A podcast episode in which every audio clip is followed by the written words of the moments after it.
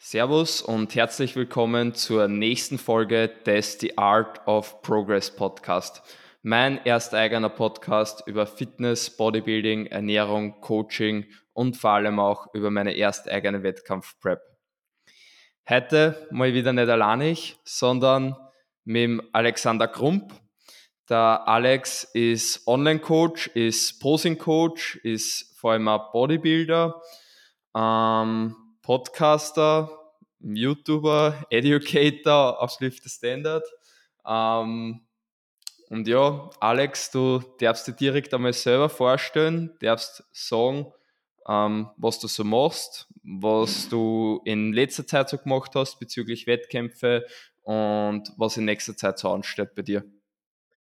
Servus Georg, also vielen Dank, dass ich damals Gast sein darf und auch vielen Dank schon mal für die Vorstellung. Ich glaube, du hast eh schon vieles vorweggenommen. Ähm, also zusammengefasst, ich bin eben Profi-Natural-Bodybuilder, der eben auch anderen Leuten hilft darauf, ihr bestmögliches Paket auf die Bühne zu bringen. Einerseits eben wirklich, dass ich sie auch bei der Wettkampfvorbereitung begleite, aber auch, dass ich eben externe Leute, die bei mir nicht direkt im Coaching sind, beim Posing unterstütze und quasi bei denen die Ausstrahlung und Co. optimiere, damit da alle alles ähm, so aussieht, wie es auch sein soll. Ähm, plus eben so viele andere Sachen nebenbei, eben wie du schon richtig gesagt hast, äh, Podcast, YouTube, ähm, eben auf LTS bin ich auch als ähm, Educator vorhanden, wo ich eben auch viel über Bodybuilding und Posing referiere und Infos gebe ähm, und und und und. Zu mir selber, bis auf das gibt es, glaube ich, nicht allzu viel zu sagen. Ich bin eigentlich schon relativ lang in Game, also mittlerweile sind es, glaube ich, so 10, 11 Jahre, die ich am Trainieren bin, ähm, so Richtung 2012, 2013. Ich weiß gar nicht mehr, wann das richtige Datum war. Ähm, war quasi vor zehn Jahren dann auch so meine erste, ähm, erste Berührung auch mit Bodybuilding dann schon, wo ich dann ziemlich schnell auch den Entschluss gefasst habe, hey, ich will auch auf die Bühne, ähm, wo es dann eben auch dann 2015 die erste Season schon gegeben hat. Und ich glaube, über den Rest reden wir dann eh im Laufe des Podcasts. Ähm, und eben in meinen vergangenen Seasons, die waren, ja, darf ich doch sagen, ähm, relativ erfolgreich, also was die Platzierungen und Co. angeht. Eben, ich habe mir diverse Pro-Cards sichern können. Ich habe auch letztes Jahr eben in meiner letzten Prep meinen ersten Pro-Win sichern können. Also da ähm, glaube ich, dass wir jetzt im Laufe vom Gespräch da eh so ein bisschen mehr ins Detail reingehen. Deswegen möchte ich nicht zu viel vorwegnehmen. Und viel mehr gibt es von meiner Sicht, glaube ich, eigentlich gar nicht. Oder würdest du sagen, irgendwas muss ich noch erwähnt haben? Na, grundsätzlich als Vorstellung war es jetzt schon einmal sehr gut. Auch nochmal von meiner Seite ein Dankeschön, dass da du heute Zeit genommen hast äh, für meinen Podcast und heute hier zu Gast bist. Das freut mich natürlich sehr. Und ja, Genau, du bist ein Posing-Coach, was eine sehr coole Sache ist. Und die Leute, die mich auf Instagram verfolgen, haben es eventuell auch gesehen, dass ich bei dir ähm, schon mal eine Posing-Stunde genommen habe. Und ja, man sieht das auch generell bei der Bühnenpräsenz halt, ähm, was du dann für ein Paket auf die, auf die Bühne stößt und von der Ausstrahlung her ähm, sieht man einfach, dass du schon erfahrener bist. Und deswegen würde mich interessieren, ähm, ja, wie lange du trainierst, hast du jetzt schon erwähnt, aber wie hat das äh, bei den Wettkämpfen äh, bei dir bis jetzt ausgeschaut? Wie oft bist du schon gestartet? Also wie viele Saisonen hast du quasi schon gemacht? Ähm, wann waren die? Und wie hat da so die Wettkampfplanung bei dir über, über deine Bodybuilding-Karriere hinweg äh, bis jetzt ausgeschaut? Ja, also wie schon erwähnt, meine allererste Season war damals 2015. Das war ja damals noch was komplett anderes, als man es heute kennt, als wie es ich machen würde und als ich es jeden anderen auch empfehlen würde, ähm, weil es halt damals mein Vorbereiter auch eher in der ähm, nicht naturalen Wettkampfszene unterwegs war. Das heißt, ich bin damals auch bei der IFBB Austria gestartet ähm, und habe auch nicht so wie jetzt üblich eine längere Date gemacht, sondern ich glaube, damals waren es so eine 16-Wochen-Date. Also ähm, kann mich noch erinnern, 2015, wie ich die Matura abgeschlossen gehabt habe, war ich quasi auf Matura-Reise, wo ich glaube, theoretisch die Date schon beginnen hätte sollen, aber äh, auf Matura-Reise ist man dann, sage ich mal, nicht ganz so, ähm, nicht ganz so dabei. Und dann danach quasi ging es über die Sommerferien. Ähm, eben ähm, ziemlich, ziemlich hardcore zur Sache. Also ich bin dann ähm, relativ am Ende was wirklich, wirklich knackig mit zweimal am Tag Training, zweimal am Tag Cardio, ähm, mit Mealplan, sehr wenigen Kalorien, dass da halt in diesen ja, was werden es sein, so um die 16 Wochen, wahrscheinlich ein bisschen weniger, halt wirklich auch das Gewicht runtergeht. Es waren dann eben auch circa, ja, ich weiß die genauen Zahlen nicht mehr, aber wahrscheinlich so um die 12 Kilo eben in diesen 12 bis 16 Wochen. Ähm, wo ich dann mit roundabout 80, vielleicht waren es 79 Kilo auf der Bühne gestanden bin ähm, und eigentlich eh auch gut äh, platziert worden bin. Also ich habe damals die Neulingsmeisterschaft in der Klasse Classic Bodybuilding gewonnen, ähm, erster von zwei, deswegen ist halt immer die Frage, wie, wie man das zählen kann, aber es sei mal erwähnt. Ähm, plus worauf ich eigentlich noch mehr stolz bin, ist, dass ich dort dann die fünf, also den fünften Platz bei den Männern auch gemacht habe, weil da waren halt ähm, ja, insgesamt elf Leute in der Klasse, wo man halt sagen muss, es waren zu 100 Prozent nicht alle natural und auch nicht alle, ähm, die hinter mir waren, waren auch einige sicherlich dabei, die nicht ganz dopingfrei waren und das ist natürlich dann auch ein ziemlich geiler Boost, ähm, wenn man sich gegen solche Leute behaupten kann und quasi dann eben auch als Naturalathlet ähm, da besser platziert wird und ähm, Genau, dann war ich noch bei der österreichischen Meisterschaft auch von der IFBB Austria, da war es dann auch der dritte Platz bei der Juniorenklasse und ähm, bin ich, glaube ich, nur bei den Junioren gestartet, gar nicht mehr bei den Männern, weil ich da gewusst habe, da wird halt das Niveau noch einmal höher sein und da werde ich dann gar keine Chance mehr haben. Ähm, und dann bin ich eigentlich so nach dieser Wettkampfvorbereitung ähm, in, äh, bin ich direkt zum Bundesheer gekommen, was halt die Post-Prep-Phase doch etwas erleichtert hat, weil man einfach äh, ja einen komplett anderen Rhythmus halt plötzlich hatte, wo man quasi fixe Meals auch immer nur vorgegeben hat, äh, Aktivitätslevel und Co. hat man keine Zeit gehabt, um lethargisch oder sonst was zu sein. Also da mal eine gute Abwechslung. Und dann übers Bundesheer bin ich ähm, über einen Bekannten damals ähm, eigentlich in das Gym gekommen, ähm, wie es geöffnet hat. Also mit dem habe ich damals auch die Baustelle schon besichtigt und dann zur Gymeröffnung, nicht ganz zur Gymeröffnung, also ich war jetzt nicht einer dabei, die sich schon vorangemeldet haben, aber dann, ähm, nachdem die Heiligen Hallen in das Gym ähm, am 1.4.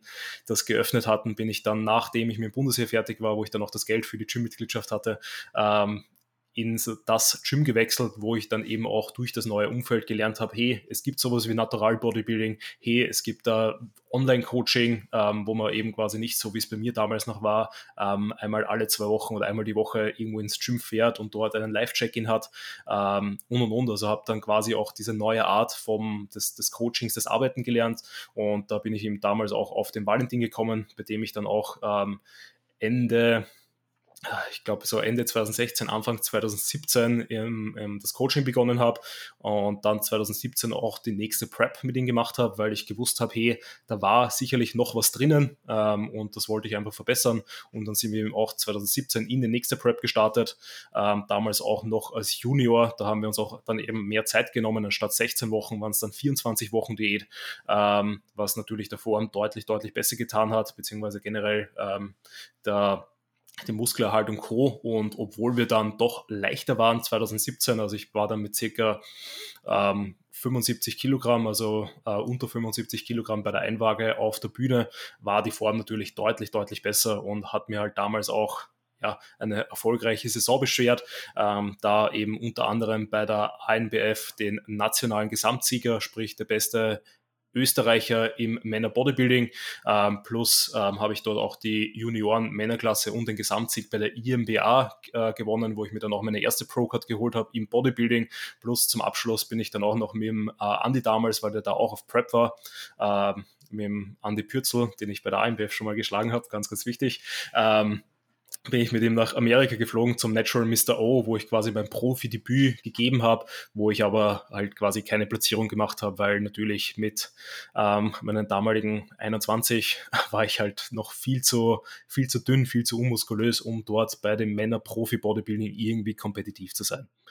Und ähm, dann war es quasi eigentlich der Plan, 2020 wieder auf die Bühnen zu gehen, sprich drei Jahre später. Ähm, aber wir wissen, 2020 war dann irgendwie das Jahr der Pandemie, weil ähm, quasi so ein paar Wochen nach Prep-Start ähm, hat sich das so langsam eingeschlichen, ist dann auf einmal immer, immer extremer geworden. Dann sind die ersten Lockdowns gekommen und dann habe ich halt gesagt im Laufe des Jahres, ja, es macht keinen Sinn, weil ähm, man weiß nicht, ob Wettkämpfe stattfinden, man weiß nicht, wie das Ganze ist, man weiß nicht, ob man sich selber ansteckt und dann quasi quasi die ganze Prep eigentlich eh für nichts sein wird, wenn man dann wegen dieser Krankheit ähm, vielleicht keine, keine gute Form bringen kann. Deswegen quasi dann 2020 nur als Pre-Prep-Cut unter Anführungszeichen verwendet, ähm, um um dann 2021 diese Saison nachzuholen. Und das war jetzt dann eben die letzte Saison 2021 im Herbst. Ähm, wo ich auch wieder mit Valentin zusammengearbeitet habe, da dann eben auch eine längere, eine noch längere Prep gemacht habe. Also wir haben dann nicht im April begonnen, sondern schon im Februar. Also es waren dann so roundabout, glaube ich, 30 Wochen, vielleicht ein bisschen weniger, die wir gehabt haben, ähm, wo wir dann von circa 96, also 95, 96 Kilo runter auf 77 Kilogramm, was so meine niedrigste Einwaage war, war glaube ich mit ähm, ich glaube 76,9 oder 77,9, ich weiß gar nicht auswendig. Ähm, Stage Rate war dann 79 bei der UKDFB beim letzten Wettkampf, die eigentlich auch eben eine sehr, sehr erfolgreiche Saison war, muss man auch so sagen. Da habe ich eben auch bei der PCA Manchester ähm, in der Kategorie Classic Bodybuilding in der Shortklasse den ersten Platz geholt. Ähm, dann auch bei der IMBA Ungarn ähm, in der Classic Physik Klasse meine Klasse gewonnen, plus den Overall in der Classic Physik geholt, in der Männer Bodybuilding Profi Klasse in Ungarn den ersten Platz geholt, eben quasi dort auch meinen ersten Profi-Sieg geholt und dann ähm, zum Abschluss die, bei der UKDFBA bei, auch in der Klasse Männer Bodybuilding Profis. Ähm, dort bin ich quasi letzter, dritter von drei geworden, was aber eigentlich aus meiner Sicht der beste und ähm, wichtigste Wettkampf des Jahres war, weil dort bin ich halt neben anderen Natural-Profis ähm, auf Weltniveau gestanden, also neben Ben Howard und neben Mitch Charles, falls die jemand kennt. Ähm, der Ben Howard ist ja schon ähm, bei der WMBF ähm, Lightweight Bodybuilding Weltmeister geworden im Jahr, also Profi-Weltmeister, glaube ich sogar, ähm, im Jahr 2018 oder 19. Ähm, und der Mitch ist sowieso ein Ausnahmeathlet und da war es natürlich sehr, sehr geil, diesen Vergleich zu bekommen, wo man dann halt wirklich steht, wenn man neben Weltspitze Athleten steht. Ähm, und jetzt ist halt natürlich das Ziel, ähm, dann beim nächsten Start, wann auch immer der genau ist, ähm, dieses Paket nochmal zu ähm, toppen, nochmal äh, zu verbessern, damit ich dann da hoffentlich eben mich dann auch mit so hochkalibrigen Athleten wie einem Ben Howard, wie einem Mitch und Co. messen kann, damit da eben es nicht mehr der letzte Platz wird, sondern vielleicht eben auch ähm, einfach dementsprechend ein paar Plätze nach oben geht. Und da, weil du das auch vorher angesprochen hast und wenn man sich das so meine Wettkampfhistorie ansieht, ähm, merkt man eigentlich, dass ich öfters eben auch bei äh, Verbänden gestartet bin, wo ähm, eben nicht getestet wurde, sprich wo ähm, Doping, ähm, wo nicht dopingfreie Athleten ähm, neben mir auf der Bühne gestanden sind und die auch teilweise eben sicherlich muskulöser waren als ich, die teilweise ähm, waren noch Leute da, die besser ein besseres Conditioning hatten als ich. Ähm, aber was du vorher auch angesprochen hast, worüber ich einfach punkte, ist halt, dass ich nicht eben quasi in, in einem Punkt extrem heraussteche und dort extrem krass bin, sondern eben einfach insgesamt alles mitbringen, was man, glaube ich, auf der Bodybuilding-Bühne so braucht. Und da gehört einfach eben das Posing, die Ausstrahlung ähm, zu diesem Gesamtpaket viel dazu, ähm, beziehungsweise das bringe ich einfach auf die Bühne mit, wodurch ich mich auch eben gegen ähm, vermeintlich stärkere Athleten äh, durchsetzen kann, äh, wie es eben bei der PCA, wie damals bei der IFBB und Co. es der Fall war. Mhm. Ja, auf jeden Fall. Also was man, was man eben auch auf der Bühne sieht und was ich auch schon vorher gesagt habe, ähm, dass du eben jetzt äh, mittlerweile die Erfahrung schon mitbringst und wie du es jetzt gesagt hast, eben dieses gesamte Paket auf die Bühne bringst, mit der Bühnenpräsenz, mit dem Posing.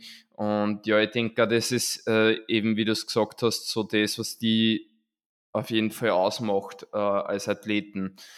Ähm, wenn du am, am Anfang, muss jetzt mal ein bisschen alles Revue passieren, was du jetzt alles gesagt hast, wenn, wenn du am Anfang von deiner ersten Saison gesprochen hast, äh, IFBB Austria war da schon der Split und das heißt, es war IFBB Austria, das heißt quasi ähm, die jetzige NPC und IFBB Elite noch zusammen. Ne? Ja, genau, genau. Also das war damals, ähm, ich weiß gar nicht, wann das Split passiert ist, ich glaube äh, irgendwie so 2018, 19 herum. Mhm. Ähm, damals gab es quasi nur die IFBB ähm, und da war quasi eben IFBB und NPC die Amateurverbände, plus sie hatten eben den gemeinsamen Profiverband mit der IFBB Pro League und äh, wie du richtig gesagt hast, mittlerweile hat er sich ja geteilt, dass da auch diese äh, quasi jetzt eine IFBB Austria und eine NPC Austria gibt. Na, okay. Alles klar. Ja, sehr cool und natürlich auch für die erste Saison generell, wie du das gesagt hast, auch ähm, eigentlich ein großer Erfolg als First-Timer.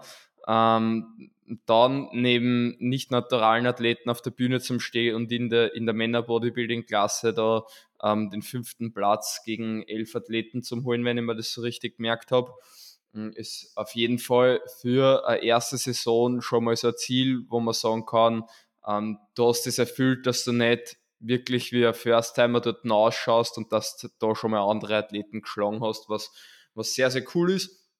Und da kannst du auch auf jeden Fall auch wenn das Ganze noch ganz anders üblich war und wenn das Ganze einfach alles anders angerannt ist, kannst du trotzdem auf der ersten Saison stolz sein, würde ich sagen. Hm. Und wie viele Jahre waren dann nochmal dazwischen? Das habe ich mir nicht gemerkt. Der zweite Start war 2017. Wann war der erste? Genau, also 2015, dann war es quasi zwei Jahre Pause, dann 2017 die nächste Season und mhm. dann wären es ursprünglich geplant gewesen, drei Jahre Pause, eben 2020, ja. aber eben wegen Corona wurden es dann vier Jahre und dann quasi war 2021 das Comeback. Mhm. Ja, voll. Ja, die, die naturalen ähm, Wettkämpfe dann waren, wie du jetzt gesagt hast, auch allesamt eigentlich sehr erfolgreich. Ähm, kann man auf jeden Fall so sagen. Ähm, und auch bei der PCA äh, war es top und der Start bei der UK DFBA, wie du eben gesagt hast, ist äh, eigentlich richtig krass, neben solche äh, Athleten dann zum Steh. Ähm, der Ben, äh, wie, wie heißt der Ben? Harvard? Harvard oder Harvard? Howard. Howard. Es, also ich kenne ihn halt nur so von Instagram so ein bisschen so richtig verfolgen. Tue ihm nicht, aber ähm, einige Bilder habe ich gesehen von ihm und von dir und ist halt, ist halt schon äh, richtig krass, was der für, für Härte mitbringt und für Muskelqualität. Also neben solche Athleten dann zum Stehen ist auf jeden Fall ein Privileg. Und ich denke, äh, wenn du dann jetzt äh, dieses Jahr schon eigentlich eine schöne Offseason hingelegt hast, einen schönen Aufbau gemacht hast und ähm, dann jetzt nur ein Jahr drauflegst, beziehungsweise ein halbes Jahr oder ein Jahr, je nachdem, oder vielleicht anderthalb Jahre, wie es bei dir halt dann ausschaut mit der Wettkampfplanung, dann ähm, denke ich, kannst du dich da auch nochmal besser platzieren, beziehungsweise bist dann auch noch konkurrenzfähiger gegen solche Athleten.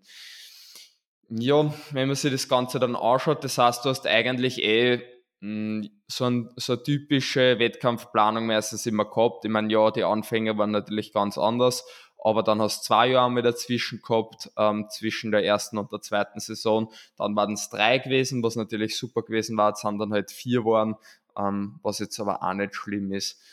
Ähm, und ja, da würde ich dich einfach gern fragen, was hältst du davon, ähm, eigentlich geht es jetzt in dem Podcast darum, wie oft startet man, ich weiß gar nicht, ob wir es am Anfang erwähnt haben, wie oft startet man, ähm, in welchem Abstand startet man, wie viele Wettkämpfe nimmt man mit und so weiter, wie, wie plant man seine Saison und, und wie oft sollte man einfach starten. Ähm, da würde mich interessieren, denken, was denkst du, war das bei dir so richtig?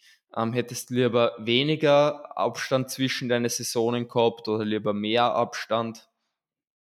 Ähm, also, wenn ich mir das so zurück überlege, glaube ich, dass vielleicht 2015 tatsächlich ein Ticken zu früh war, einfach von der ähm, insgesamten Entwicklung, was halt äh, Training, Ernährung und generell eben, wie schon gesagt, die, die Physis an sich angeht. Auch wenn die Saison an sich nicht schlecht war, ähm, glaube ich, dass ich mit der damaligen Saison, also mit der damaligen Form quasi überhaupt nicht kompetitiv gewesen wäre, wenn ich jetzt irgendwo als Junior an den Start gehe, ähm, zumindest bei den Neddy-Verbänden, aber eben das war andere Zeit und ähm, anderes Niveau, weil dadurch, dass ja äh, mittlerweile ja viel, viel mehr Informationen verfügbar sind, viel, viel mehr Coaches sind, viel, viel mehr gute Coaches vorhanden sind, ähm, steigt das Niveau natürlich auch von Jahr für Jahr an. Ähm, aber das wäre auf jeden Fall, was ich ändern würde. Ähm, sprich, ist mir einerseits am Anfang einen ja, bisschen besseren Coach suchen, der halt eben ähm, auch auf Natural Bodybuilder spezialisiert ist und nicht eigentlich nur ja, eben ähm, Leute, ähm, die nicht dopingfrei sind, coacht und quasi einen dann so ein bisschen mitmacht, weil äh, ja, funktioniert halt doch ein bisschen anders, wenn man nichts Intus hat. Ähm, einfach damit da halt natürlich dann die Entwicklung und die Basis schon mal eine andere da ist, äh, plus natürlich von der Prep-Länge her, dass das halt auch keine 12, 16 Wochen Diät ist, sondern eben auch eher so wie üblich, eher 24 plus Wochen. Ähm, aber ansonsten von den Abständen, sprich immer so in zwei Jahresabständen zu starten, finde ich grundsätzlich eigentlich gut. Es ist immer die Frage eben, äh, wie sind so die Lebensumstände und was sind so die Erwartungen an die Season. Also beispielsweise von 2015 auf 2017 äh, war ich sehr, sehr zuversichtlich, dass ich ein ein noch besseres Paket bringen kann, einfach weil eben, ähm, auch wenn die Offseason dazwischen jetzt nicht ähm, mega lang war, ich doch gute Verbesserungen machen habe können, eben wegen neuen Training-Equipment im Dust Gym, neues Trainingsumfeld, ähm, komplett äh, neue Trainings, also sinnvolle Trainingsplanung, gute Übungsreihenfolge, gute Trainingsintensität und und und, dass darüber natürlich dann ähm, enorm viel passiert ist.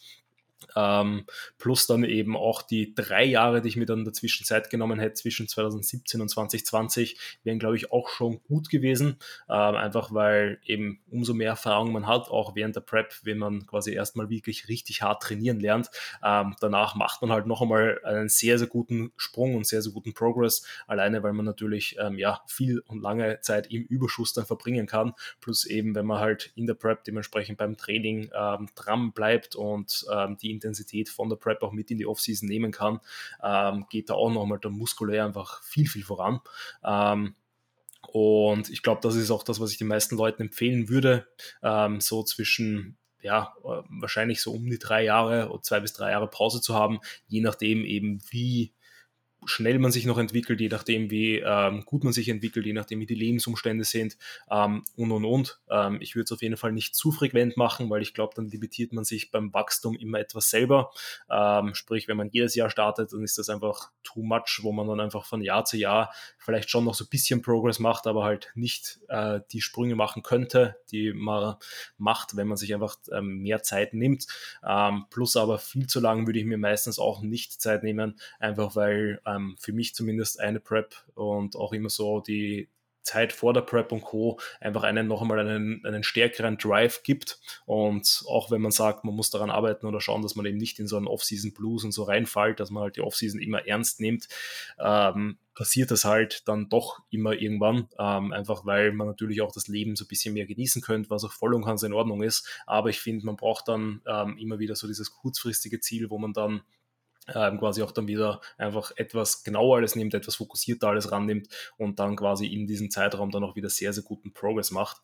Ähm, und was halt aus meiner Sicht auch enorm oder auch wichtig ist, was du auch schon angesprochen hast, ist, dass man mit der Zeit auch einfach äh, Bühnenerfahrung sammelt, Vergleiche sammelt, damit man selber weiß, ähm, hey, wie sehe ich eigentlich neben anderen aus, wo sind eigentlich meine Defizite, damit man eben lernt, quasi sich während einer während einem Wettkampftag und Co. und einer Peak Week und so weiter nicht stressen zu lassen, sondern dass man damit einfach sehr, sehr cool umgehen kann, damit da natürlich das Ergebnis am Ende auch noch besser aussieht. Ähm, Plus natürlich ist auch eine Prep, eine Wettkampfvorbereitung ein Skill, den man, wenn man den öfters durchlaufen hat, man einfach viel, viel besser mit dem Ganzen umgehen kann. Also natürlich kann man auch ähm, äh, diverse längere Cuts machen oder äh, aggressivere Minicuts und Co. Ähm, aber eine Prep ist dann doch nochmal ein bisschen was anderes. Und da, wenn ich das einfach regelmäßiger schon durchlaufen habe, weiß ich, was auf mich zukommt, kann mit allen möglichen Situationen und Herausforderungen viel, viel besser umgehen, ähm, wodurch dann auch das Paket am Ende einfach besser aussehen wird. Mhm. Du hast auf jeden Fall schon sehr gute und sehr wichtige Punkte angesprochen, zum Beispiel ähm, jetzt die Steigerung halt generell zwischen den Wettkampfsaisonen, dass man natürlich äh, schon irgendwo eine Steigerung ähm, da sein sollte. Man hat so angesprochen, ähm, jedes Jahr zum Starten, du hast angesprochen, ähm, das Ganze eben in sein Leben auch zu integrieren. Ähm, äh, ähm, was hast du noch jetzt angesprochen? Generell heute halt das Leben, den Beruf und, und ähm, wie lange einfach Abstand dazwischen sein sollte. Ähm, der Abstand von zwei bis drei Jahren ist ja, würde ich sagen, mittlerweile so das Gängige in, im Natural Bodybuilding, ähm, was man jetzt eigentlich als, äh, grundsätzlich sagen kann, ähm, dass das eigentlich eh so ein, ein sinnvoller Ansatz ist ähm, also wenn man das jetzt mal so standardmäßig hernimmt, zwei bis drei Jahre zwischen die Wettkampfsaisonen, aber eben es gibt verschiedene Punkte, die man beachten sollte, ähm, um dann zum sagen, ist ein Start für mich wieder sinnvoll oder sollte ich lieber warten oder sollte ich lieber doch schon ein bisschen früher starten. Ja, zum Beispiel eben wie ähm, das Leben in das Ganze integrieren.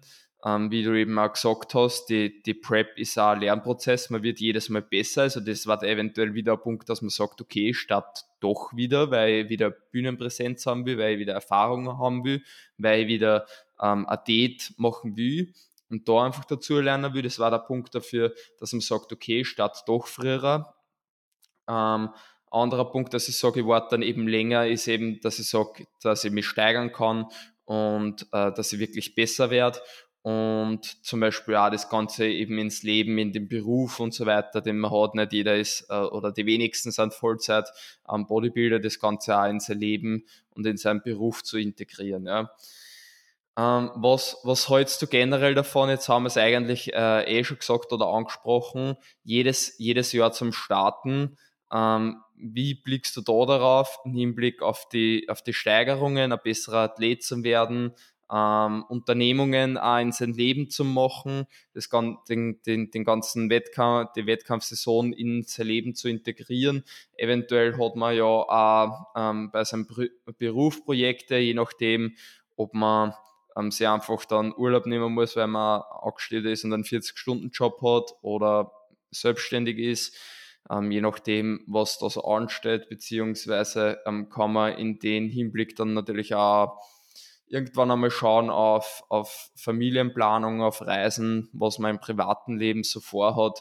Ähm, was denkst du, wie kann man das integrieren in sein Leben und ist es sinnig, jedes Jahr zum Starten?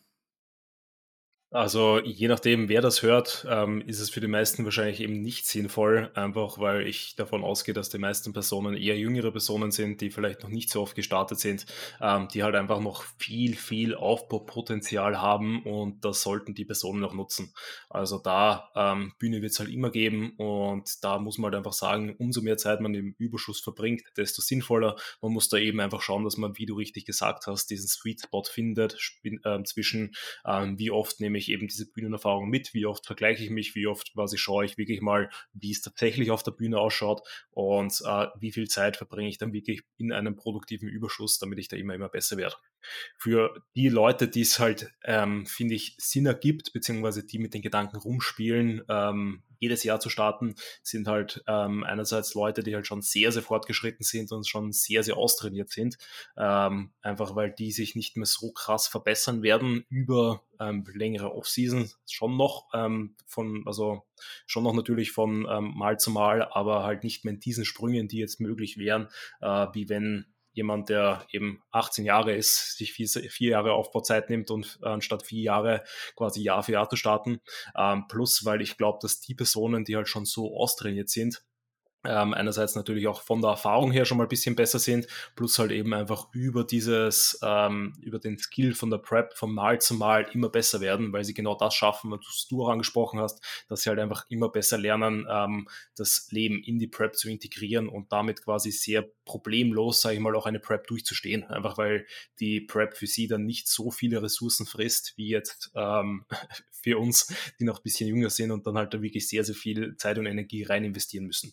Ähm, genau. Ansonsten, was auch noch so eine Option wäre, ist quasi, glaube ich, wenn man halt nicht ready auf die Bühne geht, sondern halt ähm, eigentlich nur so weit runter diätet, wenn man beispielsweise so wie ich eine gute Körperfettverteilung hat, dass man sehr, sehr tief runtergeht, bis halt quasi so die ersten Prep-Nebenwirkungen und Co. wirklich einsetzen und dann halt in Klassen vielleicht startet, wo man nicht ganz so ein krasses Conditioning braucht.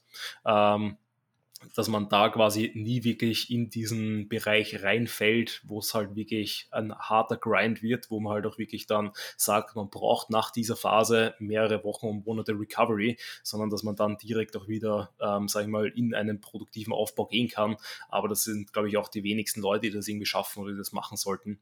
Ähm, also da, um es stark zusammenzufassen, ähm, haben wir es eh schon irgendwie wieder angesprochen, ähm, jedes Jahr starten eigentlich nicht empfehlenswert. Ähm, ähm, da, wenn dann nur, wenn man wahrscheinlich eben schon sehr, sehr austrainiert ist. Also beispielsweise, wenn man schon seine, äh, seine Profi-Bodybuilding-Klasse äh, gewonnen hat, dann kann man das Jahr probieren quasi das natürlich noch einmal zu machen, um quasi so eine Art Streak aufzubauen. Da kommt es auch darauf an, eben, ob man sich dann, wie sich dann die Form von Jahr zu Jahr entwickelt, weil wenn man merkt, dass man eigentlich dann schlechter wird, dann muss man auch sagen, hey, macht mal lieber eine Pause. Ähm, aber ich glaube, wenn du mal den, den Peter Stark zu Gast hast, der kann dir das sehr, sehr gut erzählen, ähm, wie es so ist, wenn man für mehrere Jahre Back-to-Back -back startet, weil er das, glaube ich, ja von 2015 bis 2019 gemacht. Und auch wenn natürlich mhm. die Form vielleicht hier und da immer ein Stückchen besser wird, du gräbst dir halt dann ein Loch, aus dem du halt dann irgendwann einmal auch wieder rauskommen musst. Ähm, mhm. Und das ist dann halt nicht sehr angenehm und nicht sehr, sehr schön. Ja, voll. Ein, ein wichtiger Punkt, äh, den, den ich da einfach nur mal erwähnen möchte, ähm, wenn, wir jetzt, wenn wir jetzt generell über Staaten sprechen, ähm, eben weil wir es angesprochen haben, das Privatleben, also an alle, die vorhaben, in nächster Zeit einfach zum Starten. Ich meine, ich spreche jetzt nicht aus, aus so riesiger Erfahrung, aber bin ja immerhin doch schon tief, jetzt mittlerweile tiefer in meiner, in meiner ersten Wettkampf-Prep. Ähm, bevor du startest, überleg dir, wie schaut mein Leben aus? Nicht nur jetzt äh, im, im aktuellen Zeitpunkt, bevor ich überhaupt die, die Prep-Planung mache, sondern auch, wie schaut mein Leben in einem halben, in einem Dreivierteljahr aus, wenn ich dann auf die, auf die Bühne gehe? Habe ich überhaupt die Zeit dafür? Was mache ich da beruflich? Manche sind vielleicht fix in einem Beruf, manche stecken dann vielleicht gerade in der Prüfungsphase oder sind beim Bundesheer oder ähm, ja, Prüfungsphase beim Studieren oder beim Zivildienst oder so. Für manche ist es vielleicht auch, auch gar nicht möglich. Also überlegt da, was ist in meinem Leben los? Ja, kann ich das überhaupt beruflich machen? Habe ich irgendwelche Unternehmungen vor? Möchte ich, möchte ich reisen? Ja, du kannst nicht äh, einerseits äh, in fünf verschiedene Länder reisen und eine halbe Weltreise machen, wenn du irgendwas geplant hast und währenddessen deine Wettkämpfe nebenbei machen. Das geht einfach nicht. Also ich meine, das ist, glaube ich, eh dann jedem klar.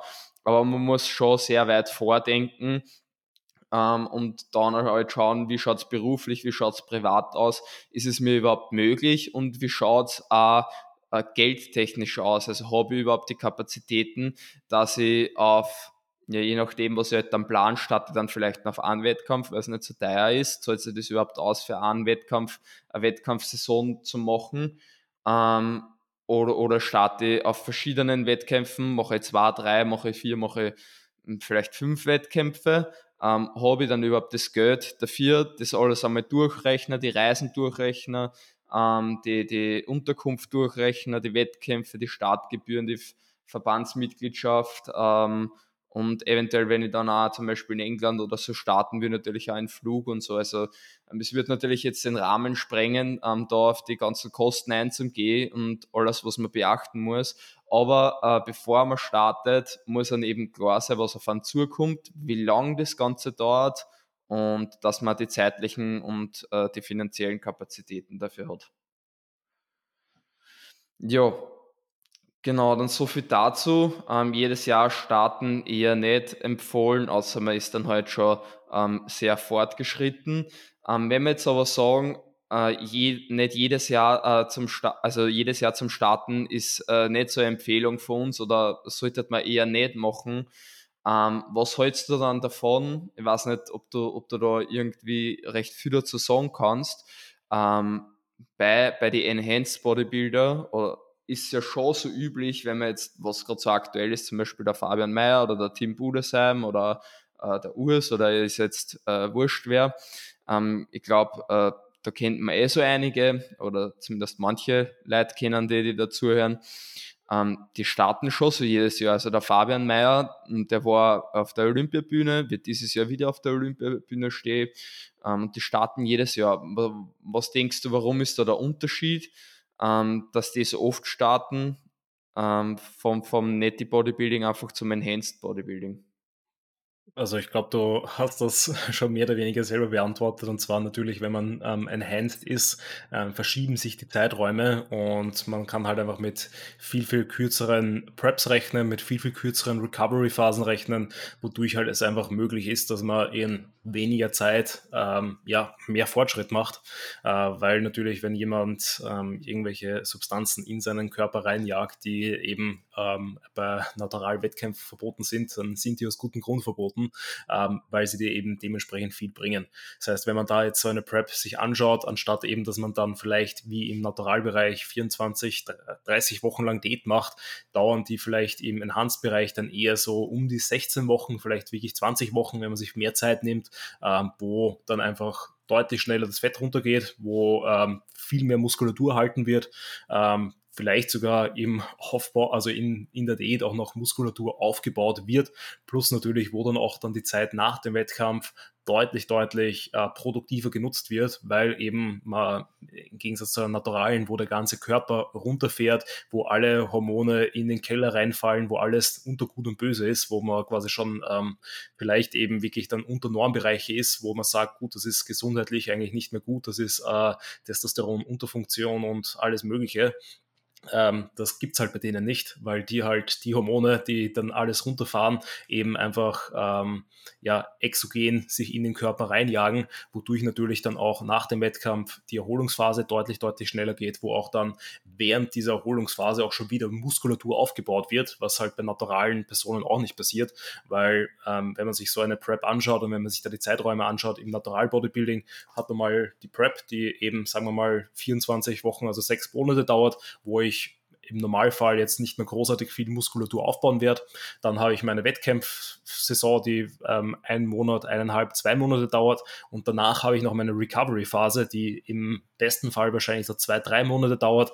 Kann aber auch sein, dass die vielleicht vier, fünf, sechs Monate dauert, bis mein Körper wieder quasi auf den Level ist, wo er vor der Prep war. Und dann quasi bin ich, wenn man sich das jetzt alles mal zusammenrechnet, bin ich vielleicht nach 12, 13, 14 Monaten, also nach einem Jahr, nachdem ich die Prep begonnen habe, erst wieder auf dem Level, wo ich ähm, vor der Prep war. Und dann möchte ich mich natürlich ähm, verbessern. Und wenn ich dann wieder starten würde, dann würde ich ja quasi eben mit dem gleichen Level oder im schlimmsten Falle sogar schlechter quasi wieder in die nächste Prep reingehen und würde so eben von Jahr zu Jahr schlechter werden. Deswegen da lieber nicht jedes Jahr starten, sondern eher eben Zeit nehmen, außer man ist dementsprechend erfahren und kann dann eben diese ähm, die Prep besser wegstecken, plus eben die Recovery-Phase einfach schneller gestalten, dann geht das auf jeden Fall.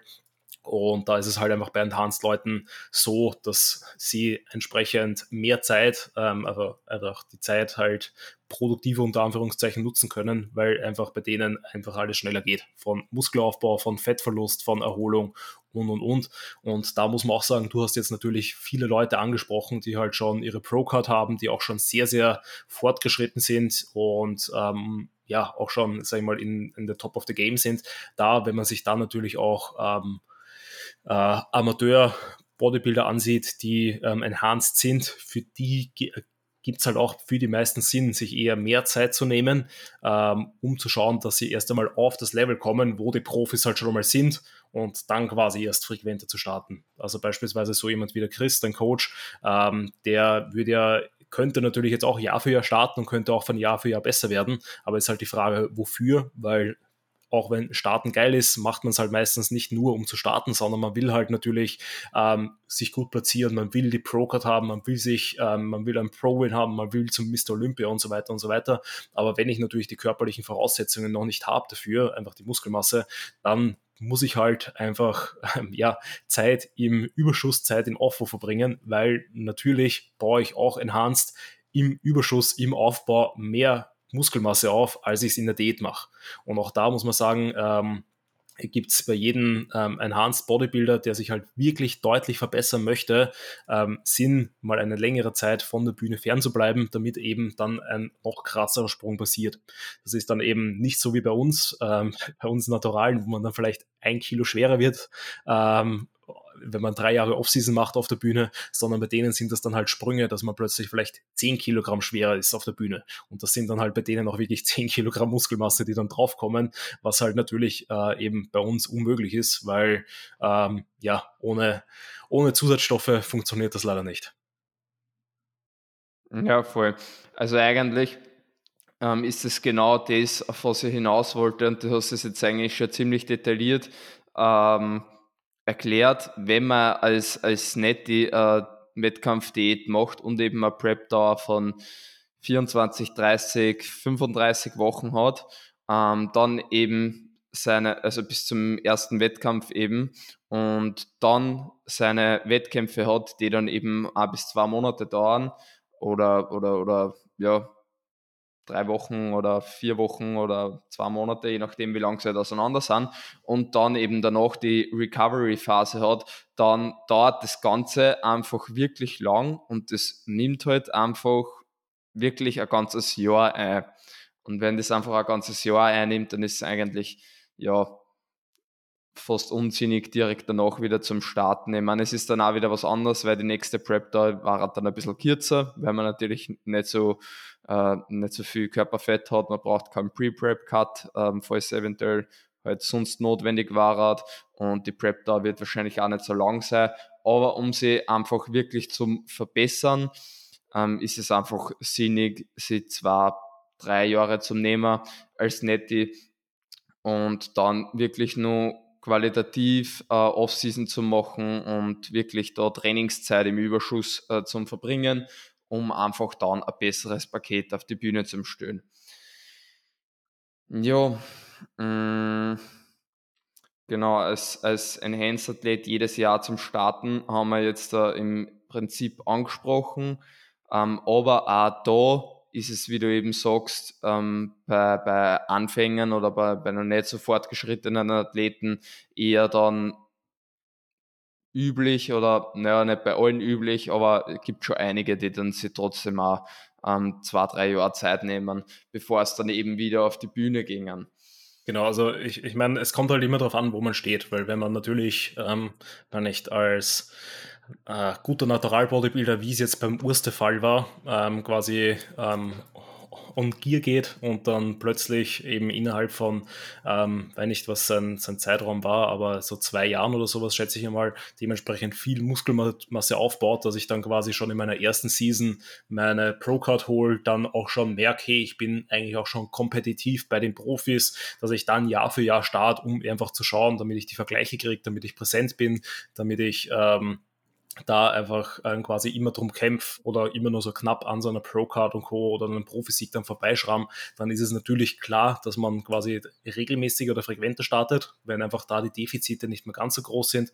Aber wenn ich in meinen ersten Wettkampf ähm, vielleicht als Stoffer gerade mal so in die Top 6 reinkomme oder nicht einmal Place oder sowas, dann würde ich mir halt wirklich überlegen, ob es der sinnvollste Weg ist, jedes Jahr zu starten ähm, oder ob man sich nicht einfach mehr Zeit nimmt, einfach mal eben den Körper aufs Level zu bekommen, ähm, was es auch benötigt. Das ist natürlich gleich das eins zu eins dasselbe beim, beim Natural Bodybuilding. Wenn ich halt noch nicht körperlich so fortgeschritten bin, dass ich in meiner ersten Season ähm, noch nicht so kompetitiv bin, wie ich das gerne hätte, dann werde ich wahrscheinlich nicht zwei Jahre, in zwei Jahren wieder starten, sondern sollte mir, also meine Empfehlung wäre dann, sich eher drei, vier Jahre Zeit zu nehmen, damit man eben diese Basis dann auch dementsprechend aufbaut, damit es halt ähm, eben auf der Bühne kompetitiv wird. Aber da ist es eben von Person zu Person unterschiedlich, kommt darauf an, wie man halt schon placed, weil wenn alles passt, ähm, dann, ja, dann, dann geht es ja meistens eh auch nur noch darum, quasi, dass man einmal vielleicht so ein bisschen Glück hat bei einem Wettkampf, äh, beziehungsweise dann einmal eben die Form wirklich zu 100% nailt, dass man sich dort entsprechend den, den Win, den Sieg dann holt. Mhm. Ja, voll.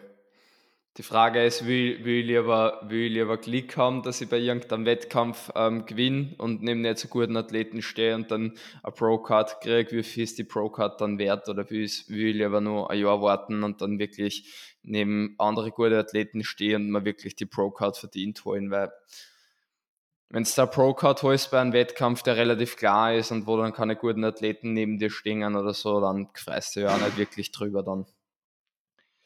Genau, ähm,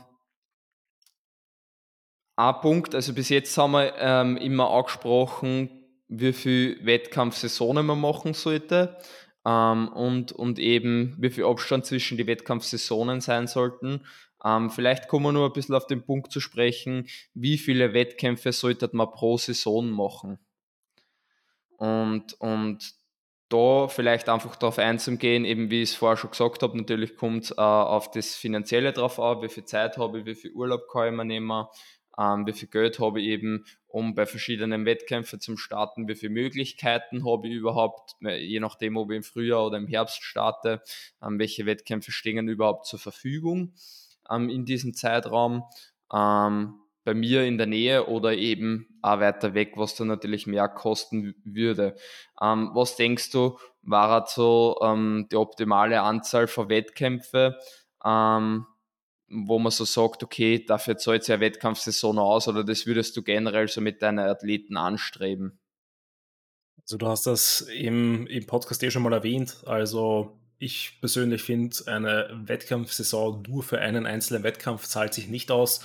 Ähm, Einfach weil ich persönlich halt höhere Ansprüche oder andere Ansprüche natürlich dann habe, weil ähm, ich glaube, wenn man wirklich nur diesen einen Wettkampf hat, dann nimmt man auch die Prep nicht so wirklich ernst, dann ähm, ja, äh, quasi, und wenn man den Wettkampf ernst nimmt, dann durchläuft man halt das Ganze nur für diesen einen Moment, der halt im Worst Case halt auch schief gehen könnte, weil ähm, wenn man was im Peaking verhaut, wenn irgendwas bei der Anreise nicht passt, wenn ähm, die Judges einen übersehen, weil wenn ein Erdbeben ist oder wenn Corona ist und der Wettkampf ausfällt, dann wäre es natürlich sehr, sehr schade, dass ich dann das Ganze durchlaufen habe, äh, dafür, dass ich dann erst nicht auf der Bühne stehen kann.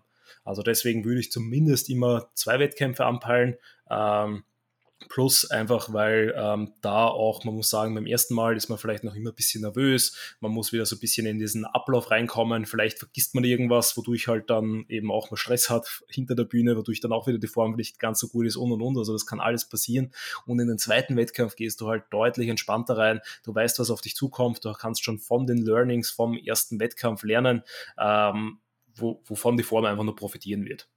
Ähm, wie oft man, wie viele Wettkämpfe man dann noch mehr macht, ähm, sage ich mal, ist immer so die Option, ähm, was man eben in der Umgebung hat, was so die finanziellen Möglichkeiten hergeben, ähm, weil in der Normalfall würde ich schon sagen, so drei ist aus meiner Sicht so die beste Anzahl, weil dann hat man vielleicht eben auch einen Warm-up-Wettkampf, ähm, wo man eben diese Erfahrung sammelt, wo man eben sich nicht komplett dann ähm, in den Po beißt, wenn man, wenn er nicht ganz so läuft, wie man das selber haben möchte, sondern eben, dass man den wirklich nur zum Erfahrungssammeln nimmt und dann hat man quasi seine zwei Wettkämpfe, wo man wirklich versucht, dann die Form zu 100% zu bringen, wo man eben dann auch schon die Erfahrungen aus der ersten Peak Week mitnehmen kann in die zweite und dritte Peak Week, ähm, um da auch nochmal die zu optimieren, damit da auch nochmal die Form besser wird. Ähm, also das würde ich auf jeden Fall sagen. Also wenn mich jemand fragt, wie viele Wettkämpfe empfehle ich, würde ich immer sagen, so ja, mindestens zwei, eher drei, ob man dann noch mehr macht, kommt es halt eben, wie du auch schon ein paar Mal erwähnt hast, einfach auf die Ressourcen an. Wie schauen die Lebensumstände aus? Wie schaut das Finanzielle aus? Wie schauen generell eben, wann starte ich? Wann sind die Wettkämpfe? Dann kann man sich natürlich das auch noch überlegen. Ähm, beziehungsweise wie, wie erfahren bin ich? Wie gut stecke ich diese Prep weg und was ist mein Ziel? Weil eben, wenn ich beispielsweise ähm, sage, ich möchte bei der irgendeinen, äh, bei einer Weltmeisterschaft, bei der WMB Worlds oder sowas starten, dann muss ich mich davor ja schon mal irgendwie qualifizieren. Da wäre es wahrscheinlich auch sinnvoll, eher mal zwei Wettkämpfe anzupeilen, falls ich mich beim ersten nicht qualifiziere, dass ich noch einen zweiten Backup habe und dann habe ich ja auch automatisch schon diesen dritten ähm, als quasi Hauptwettkampf dann, ähm, eben die Worlds, plus falls ich sage, ich will mich halt bei den ersten zwei qualifizieren, dass ich davor vielleicht eben dann auch wieder so einen Warm-Up-Wettkampf mitmache, damit ich dann eben schaue, dass halt die Quali auch wirklich klappt. Also das ist dann so ein bisschen Strategie, aber ich glaube, alles so zwischen zwei und vier ist eine gute Zahl. Alles darüber wird halt, glaube ich, stressig und wird halt anstrengend. Und dann dauert die Season sehr, sehr lange und dann ist man, glaube ich, relativ lang in einem Zustand, in dem man eigentlich nicht zu viel Zeit verbringen möchte. Mhm. Muss was, ich kurz, was ist da? Ja. Ja, muss ich kurz ein paar Punkte dazu, dazu sagen noch. Ähm, also bevor ich meine Meinung dazu sage, ähm, wer natürlich wissen möchte und das noch nicht weiß, bei wie vielen Wettkämpfen und bei welchen ich starte, es sind ähm, vier Wettkämpfe, wo ich dieses Jahr starten werde. Und wenn du mehr dazu wissen willst, dann herde die dritte oder vierte Folge an, auf jeden Fall, weil da bin ich genau auf meine Wettkampfsaison eingegangen, auf welch, bei welchen Wettkämpfen ich starten werde, wo die sind, ähm, wie viel Abstand dazwischen ist und so weiter. Ähm, außerdem, was ich lustig gefunden habe, war, dass du erwähnt hast, falls ein Erdbeben kommt.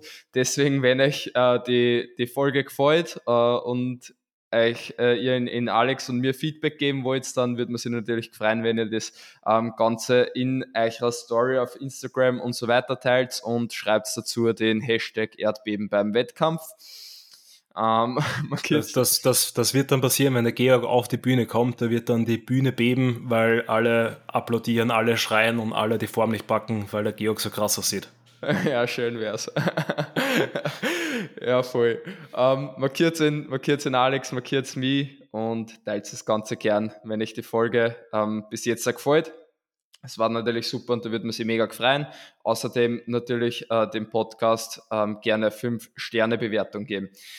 Genau, ähm, zum, zum, äh, zum Starten, generell wie oft man starten soll. Also du hast das eigentlich äh, insgesamt sehr gut zusammengefasst. Ähm, zwei, zwei bis vier Wettkämpfe sind so hm, das Optimum oder so der Standard halt. Für einen Wettkampf zahlt es eben fast nicht aus, weil viel passieren kann. Man kann das Laden versauen, man kann die Farbe versauen, ähm, man kann zu viel Stress haben, irgendwas kann passieren, dass der Wettkampf angesagt wird, dass man aus irgendeinem Grund krank ist, sie verletzt hat, nicht pünktlich kommt oder ja, es kommt ein Erdbeben.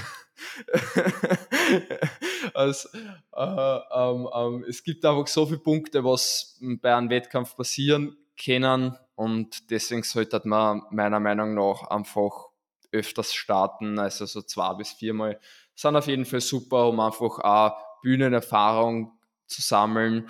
Ähm, man muss ja, eben dann auch schauen, wo man, wo man sich eventuell qualifizieren will, wie du es auch gesagt hast, und ob man die Zeit dafür hat und äh, das Geld dafür hat. Ja, plus was du eben gesagt hast, eben ganz, ganz wichtig, einfach Erfahrung sammeln und da auch Erfahrung bei unterschiedlichen Verbänden, unterschiedlichen Wettkämpfen. Man hat mehr Vergleiche neben anderen Personen. Man eben startet vielleicht dann einmal bei einem Wettkampf in einer Gewichtsklasse, dann startet man einmal bei einem Wettkampf, ähm, wo es vielleicht nur Größeneinteilungen gibt. Man kann sich dann einfach ja viele, viele Vergleiche holen, wie man eben neben vielen anderen Personen aussieht. Ähm, plus, was da halt natürlich auch für die Erinnerung dann immer cool ist, dass man vielleicht eben ähm, unterschiedliche ähm, ja, Stage-Fotos auch noch hat, ähm, eben unterschiedliche Belichtungen, unterschiedliche unterschiedliche Farbe, äh, wodurch man die Physik auch nochmal anders beurteilen kann, plus halt einfach eben dann mehr, äh, insgesamt mehr Material für, für, ähm, für Erinnerungen, auf die man dann immer sehr, sehr gerne zurückblickt. Ja, voll. Das ist auf jeden Fall ein richtig, ein richtig guter Punkt. Ähm, einfach da einiges mitzunehmen, andere Verbände und nur mal, nur mal einfach äh, andere Umstände bei jedem Wettkampf zu haben. Das ist auch das, das Geile, was ich eigentlich an meiner Wettkampfsaison jetzt schon liebe und da dann hoffentlich danach nur lieben werde, ähm, dass ich bei, bei so viel verschiedenen Wettkämpfen und verschiedenen Verbänden vor allem starten darf, weil die NPC Austria, dann habe ich die ANBF beziehungsweise in Kooperation mit der DFSI, dann habe ich die Evo Classics in Kooperation mit der GNBF und dann habe ich die WMBF Germany, was halt WMBF ist. Ja, so viel dazu. Aber wenn ihr mehr dazu wissen wollt, dann herzlich einfach die, die andere Folge, aber sonst sprengt das jetzt den Rahmen. Ähm, Genau, dann haben wir eigentlich angesprochen, ähm, wie oft man in einer Saison starten sollte. Ähm, was eventuell, eventuell auch noch kurz zum ähm, Erwähnen ist, ähm, was, was denkst du, wie viel Abstand sollte zwischen diese Wettkämpfe sein? Ja, so eine Woche dazwischen, drei Wochen, zwei Wochen, zwei Monate, keine Ahnung. Ja, ähm, also da kommt es halt sehr, sehr stark auf die Seasonplanung an und generell auch auf die Wettkampf-Prep-Planung, zu welchem Zeitpunkt ich halt wie lean werden, äh, wie lean sein möchte, je nachdem wie, ähm, wie lange ich da mein Conditioning halten möchte ähm, und wann so mein Hauptwettkampf ist. Also je nachdem würde ich halt die Abstände dann wählen. Ich sag so ein Safe Call ist eigentlich immer zwei Wochen dazwischen zu haben, einfach, dass du nach dem Wettkampf immer eine Woche Zeit hast, dich zu erholen und dann eine Woche wieder für die Peak Week.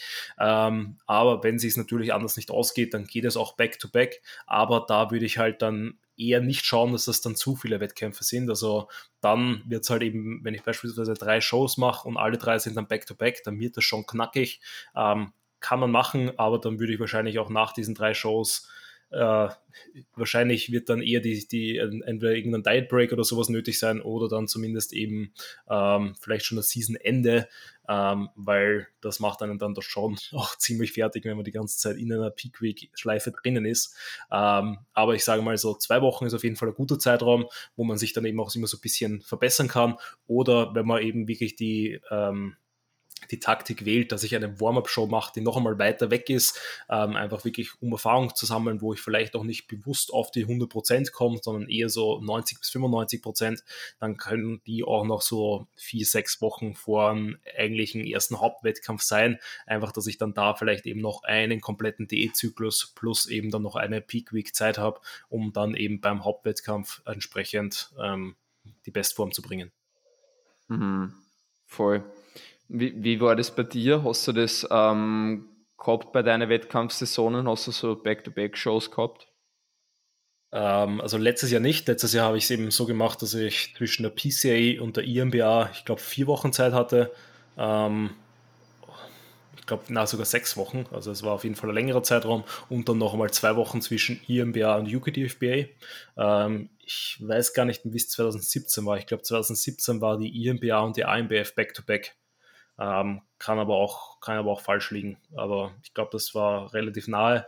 Ähm, und genauso 2015 waren es, glaube ich, auch zwei Wochen dazwischen, weil da war es nicht so, wie es mittlerweile üblich ist in Österreich, dass quasi am Samstag die Neulingsmeisterschaft ist und am Sonntag die österreichische Meisterschaft. Da war das mhm. auch noch immer getrennt, dass du quasi in der einen Woche die Neulingsmeisterschaft gehabt hast am Wochenende und dann zwei Wochen später, oft sogar in einer anderen Location, dann die österreichische Meisterschaft. Mhm. Voll. Ja, hast auf jeden Fall jetzt coole Sachen angesprochen bezüglich Abstand und ja, eventuell sollte man dann eben noch, noch ähm, so viel so vielen Wettkämpfen, wenn die auch Back-to-Back sind, dann ähm, Saison einfach äh, dann auch beenden, beziehungsweise war es halt optimal, wenn man dann äh, nicht mehr zu viel hat, obwohl dann, wenn man drei Back-to-Back-Shows hat, dann sollte man eh nicht mehr allzu viel vorhaben dann danach. Äh, es ist dann halt insgesamt einfach sehr individuell, welche Shows überhaupt zur Verfügung stehen und wie man das Ganze plant, ähm, ob man irgendwie dann einen bestimmten Hauptwettkampf hat, auf den man eben hinzielt. Ähm, insgesamt eben ein komplexes Thema, wie oft man generell startet äh, in einer Saison und wie viele Saisonen, also wie viel Abstand man äh, zwischen die Saisonen hat. Aber ich denke, wir haben ähm, jetzt insgesamt mal einen, einen, guten Überblick geben können, auf was man eben alles achten soll, ähm, was einfach zu berücksichtigen ist, wenn ihr Wettkampfprep machen möchte. Ähm, und auch im Hinblick auf die Planung, ähm, was da eben zum Berücksichtigen ist. Insgesamt ist es aber dann ähm, doch individuell und jeder muss sich für sich selber, für seine Situation dann eben Gedanken machen, ähm, was möglich ist und was nicht möglich ist. Ja. Ähm, hast du noch irgendwelche Punkte, wo du sagst, die, die fehlen uns nur, das würdest du nur gerne ansprechen zu dem Thema? Ähm, oder denkst haben wir, haben wir alles äh, gut äh, besprochen? Ich glaube, wir haben alles gut abgedeckt. Ja, ich denke auch, dass wir so ziemlich ähm, alle Punkte besprochen haben. Und somit würde ich die Folge an der Stelle dann auch beenden. Ähm, lasst uns gerne Feedback zur Folge da. Ähm, ihr könnt es mir jederzeit gern auf Instagram schreiben, ähm, wie ihr die Folgen findet und, und wenn, wenn irgendwas nicht, nicht passt, falls ihr uns nicht gut hört oder Feedback zur Quali ist ja nur immer der Anfang von meinem Podcast, dann gebt es mir gern Bescheid. Ähm, und könnt mir gern auch Bescheid geben, was ihr in nächster Zeit hören wollt, welche Themen euch interessieren, ähm, wen ihr eventuell äh, nur als Gast einladen soll und wenn euch der Podcast generell gefällt, dann würde ich mich natürlich sehr über 5-Sterne-Bewertung freuen und natürlich auch über Teilen auf ähm, Instagram, Facebook oder wo immer ihr das Ganze teilen wollt. Markiert es natürlich in Alex und mich. Ähm, da würde man sich sehr drüber freuen. Ich denke auch Alex und äh, du darfst jetzt gern nochmal ein paar abschließende Worte eventuell zur Folge sagen oder ähm, zu dir, darfst auch natürlich nur gerne deinen ähm, Account taggen oder andere Projekte, die du sonst so am Start hast. Und äh, von meiner Seite natürlich ein großes Dankeschön nur einmal, ähm, dass du dir die Zeit für den Podcast genommen hast und heute bei mir zu Gast warst. Ja, ich sage danke für die Einladung und danke, dass ich zu Gast sein durfte. Ähm, da, glaube ich, eben haben wir alles gesagt und ich glaube, wenn man sich diese Episode zu Herzen nimmt, dass man da auf jeden Fall guten Mehrwert draus nimmt. Ähm, falls mich Leute irgendwie finden, suchen wollen, ähm, mich findet man unter Coach Alexander Krump, ähm, eigentlich auf so gut wie jeden Kanal, also Instagram, TikTok, YouTube, Spotify, ähm, da einfach Coach Alexander Grund googeln am besten, dann findet man da eh alles, auch über die Website und Co., falls da irgendwie der Bedarf da ist, in Kontakt zu kommen. Und genau, ansonsten gibt es aus meiner Sicht nicht mehr viel mehr zu sagen, außer natürlich ganz, ganz wichtig, Hashtag Wettkampf Erdbeben beim Wettkampf. Und damit würde ich sagen, können wir die Episode auch gut beenden. Yes, danke. Ich werde natürlich auch ähm, deinen Instagram-Link dann in die Beschreibung eingeben, ähm, damit die Leute äh, natürlich finden. Danke nochmal, danke fürs Zuhören. Wir hören uns bei der nächsten Folge und Servus. Dere.